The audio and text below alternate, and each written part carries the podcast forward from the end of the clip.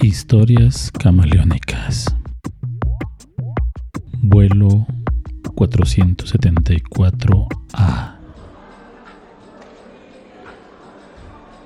Entonces, ¿qué, preciosa?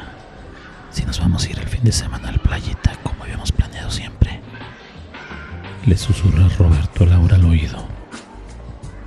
La chica se ruboriza y voltea hacia todos lados tratando de que no los vean juntos mientras le hace la seña de que se calle con el dedo índice en los labios. Shh, cállate que nos van a descubrir. No tienes temor de que tu mujer se entere. Hazte un lado, aléjate. Lo empuja suavemente jugueteando con sus candentes deseos. La neta no, no me importa nada en estos momentos, lo dice convencido. ¿Qué dices? ¿Se va a hacer? Para ir reservando el viaje todo incluido. Imagínate, la arena, la playa, el sol, la alberca, la comida. y hasta lo estoy sintiendo nomás de pensarlo. Y la cereza del pastel, tú y yo solitos. La secretaria solo suelta una risita de complicidad alegre. Está bien, pero no lo hagas tan evidente. No quiero tener problemas con tu familia. ¿Qué tal si se enteran? No pasa nada. Acuérdate que todo coincide con la reunión anual de ingenieros del centro en Chihuahua. Así que es un buen pretexto para estar ocupado todo el fin de semana. Incluso el vuelo de Cancún es casi a la misma hora. Nos veremos en el aeropuerto para salir juntos. El reloj despertador sonó varias veces hasta que Roberto lo apagó y aún adormilado vio la hora. En la madre, es bien tarde, se me va a ir el vuelo. Se levanta casi tropezando, mientras su esposa aún se encuentra dormida en el otro extremo de la cama. ¿No vas a desayunar? pregunta su esposa aún con modorra. No, ¿cómo crees? Ya no alcanzo. Un duchazo y listo. A ver si llego al Congreso de la Construcción, si no, me corren. Rápidamente se baña y se lanza a la calle solo con una pequeña maleta para buscar un taxi que lo lleve al aeropuerto. Su vuelo sale en dos horas, pero en lo que se documenta e ingresa el abordaje sí se tarda mínimo una hora. Solo le quedan 45 minutos para llegar.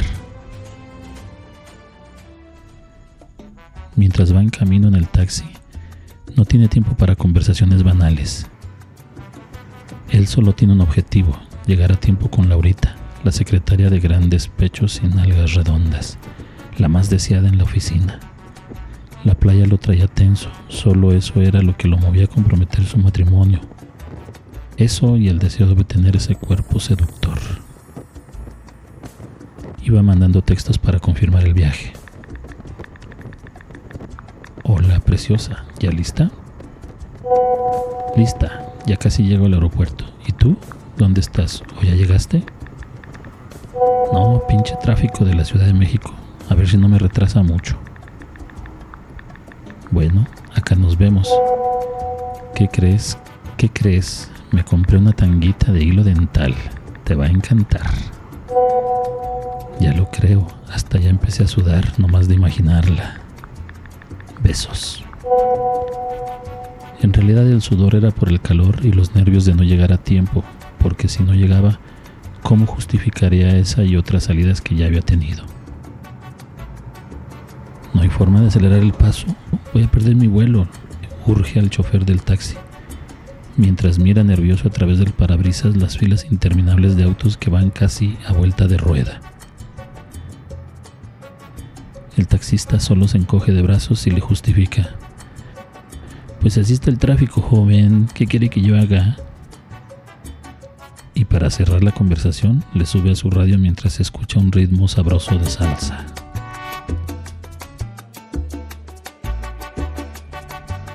Por fin llega a la terminal A del Aeropuerto Internacional de la Ciudad de México. Le paga rápidamente al taxista y busca su sala de abordaje, la número 3.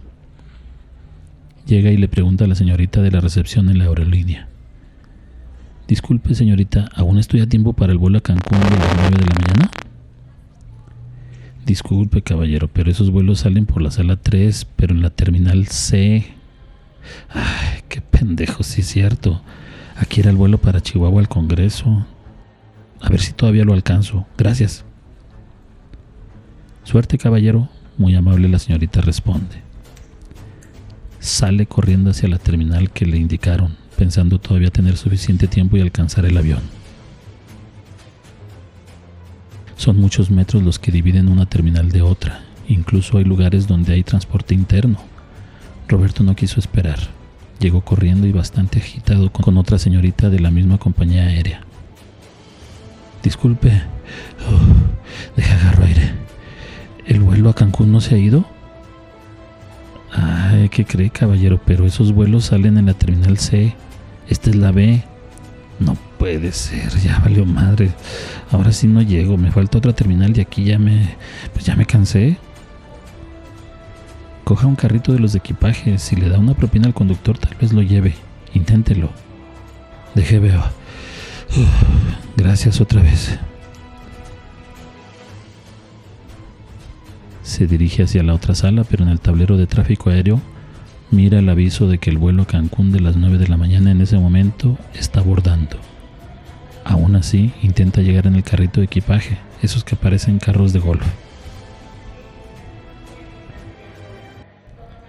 Fue inútil. Cuando llega a la sala 3 de la terminal C, ahora sí estaba ahí correctamente. El vuelo se ha cerrado y aunque discute con las personas encargadas de dar el abordaje, es imposible detener la aeronave. El gusano que sirve como unión entre la sala y el avión ya había sido retirado, indicando así que el despegue era inminente. Ya no pudo hacer que volviera a abrirse las puertas del túnel. Lo único que hizo fue acercarse a los enormes ventanales que hay en todos los aeropuertos donde se pueden observar todas las maniobras de los aviones. Era imposible conseguir otro vuelo, así que solo se dispuso a despedir a su amante y observar cómo en ese vuelo se iban todas sus ilusiones de un maravilloso fin de semana.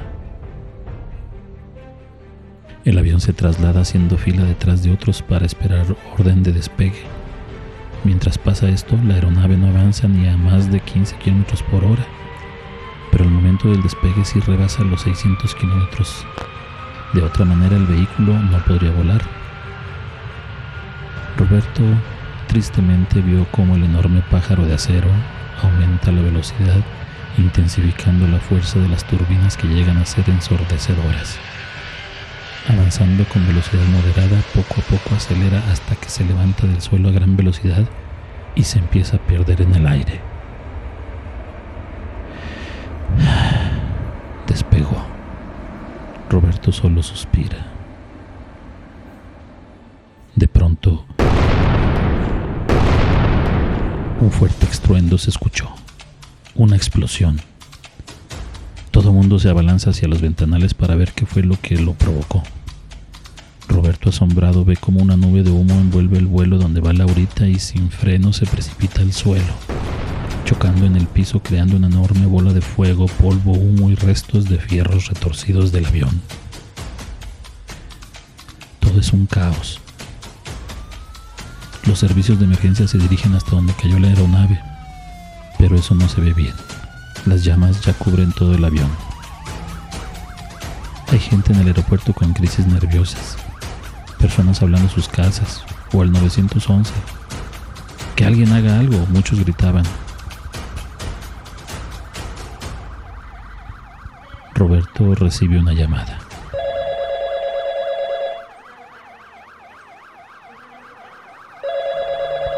Bueno, gordito, ¿dónde estás? Era su esposa. Aquí en el aeropuerto, ¿por qué? Si viste el accidente que acaba de suceder. Pobre gente, dicen que tal vez nadie se haya salvado. Sí, sí lo vi.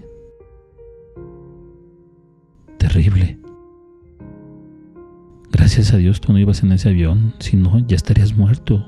Qué susto. Sí, ¿verdad? Contestó triste. Voy a regresarme. Ya se cancelaron todas las operaciones hasta nuevo aviso.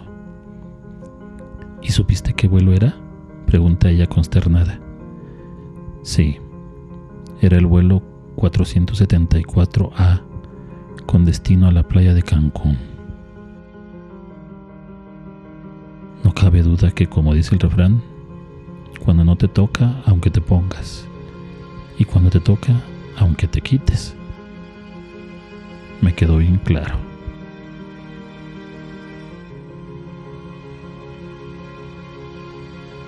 Historias camaleónicas son una idea original, adaptación, producción y edición de Santiago Aguilar.